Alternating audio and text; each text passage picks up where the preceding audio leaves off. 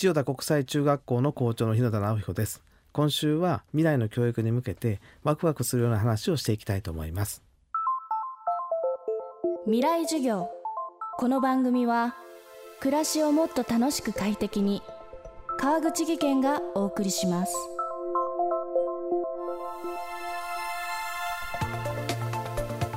日本で一番学校説明会に人が集まる校長。今週の講師日野田直彦さんが校長や学園長を務める学校は実際毎年延べ1万人以上の親子が説明会に参加するほどの人気だといいます。その人気の理由の一つが数多くの学生を海外の大学に送り出してきた日野田さんの実績。塾に行っているわけでもなく海外生活の経験もなく家庭に経済力がなくても学生を海外の大学に進学させてきたことが高い評価を受けています。目的は海外の大学に進学させることではなくあくまで選択肢を広げること。一方で今の時代は学生が海外を目指す大きなチャンスの時代だといいます。未来授業3時間目。テーマは海外の大学という選択肢。あのもう就職先生に関しては皆さんご存知の通りあの就職活動といういわゆる大学卒業してリクルート活動して就職するっていうのが一つの大きなマーケットやと思うんですが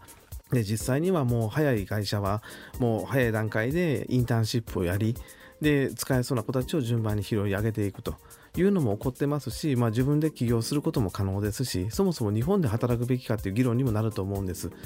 だから日本は明らかに労働市場としてはあまりにも安い金額でその割には会社は内部留保を大量に持ってると。いう状況ですからそろそろ変わらないともう労働力はどんどん出ていってしまう。っていう現状にま気づき始めた会社さんもありますからあのもう今までの一括採用はそもそも、えっと、地方からたくさん人が出てくる時に作ったシステムですので、まあ、変わっていった方がいいと思いますしあれを信じてしがみついてると最後自分が痛い目に遭う、まあ、先手を取って動くのが一番いいかなと思います。で実は海外進学すごい減ってるんですよ。で特にアメリカの出願がものすごい減っててですねいわゆるドメスティックにずっと日本にいた方で海外のアメリカの大学に直接進学した人は100人いませんでアメリカ側からすると正直言うと5000人から1万人送ってほしいっていつも僕に連絡来るんですけども全然足りないと要はアメリカ側のからすると日本人が減るとですね大学のランキング下がっちゃうんですよ。いわゆるダイバーシティが高いかどうかっていうのがかなり大きなウェイトを占めるので今あの日本人が希少価値というか天然記念物扱いになっててですねもう何が何でも日本人欲しいから全額奨学金出すから来てくれと。いうふうに連絡がほぼ毎日のように今来てます。ので今がチャンスです。であのうちの生徒でマレーシアの大学に行ってからですね転部って形でですねイスラエルの大学に行った子がいるんですよ。でその子に聞いたらイスラエルに日本人1桁しかいませんと。あの IT 大国イスラエルに戦略的に国から学生を送ってないって結構破滅的な話だと思うんです。で世界は今緩やかな連携。あの Facebook や Google が言い続けた言葉ですけれどもあの要は組織を超えて緩やかにつながっている人間同士で社会を変えていくっていう時代に今なりつつありますが日本は多分真逆を今走ってると思います。ので国の戦略としてもやっぱり学生を海外に送り出していくってことをやっていかない限り多分持たないと思います。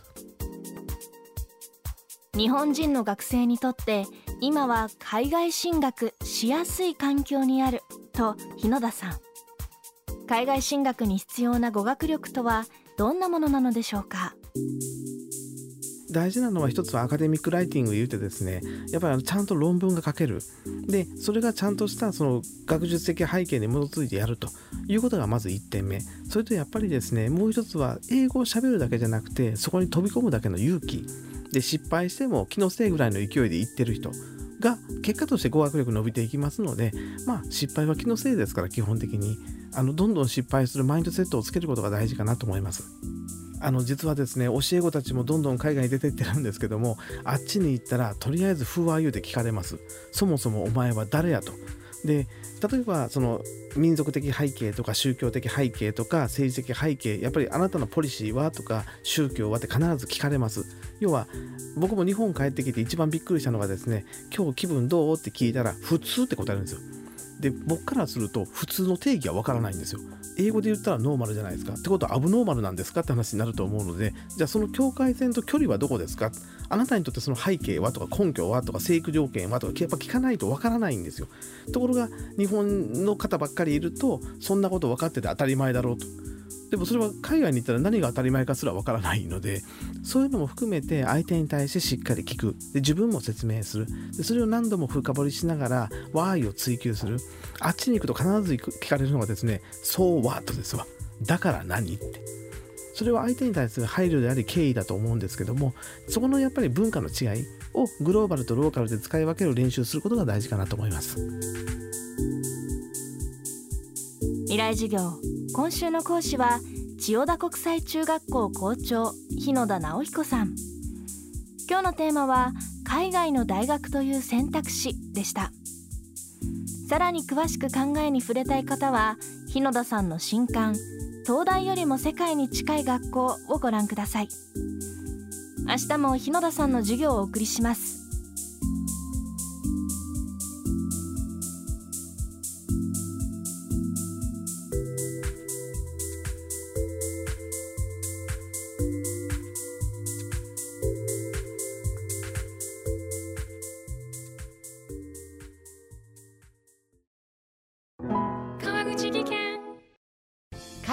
転落大きな怪我につながるので怖いですよね。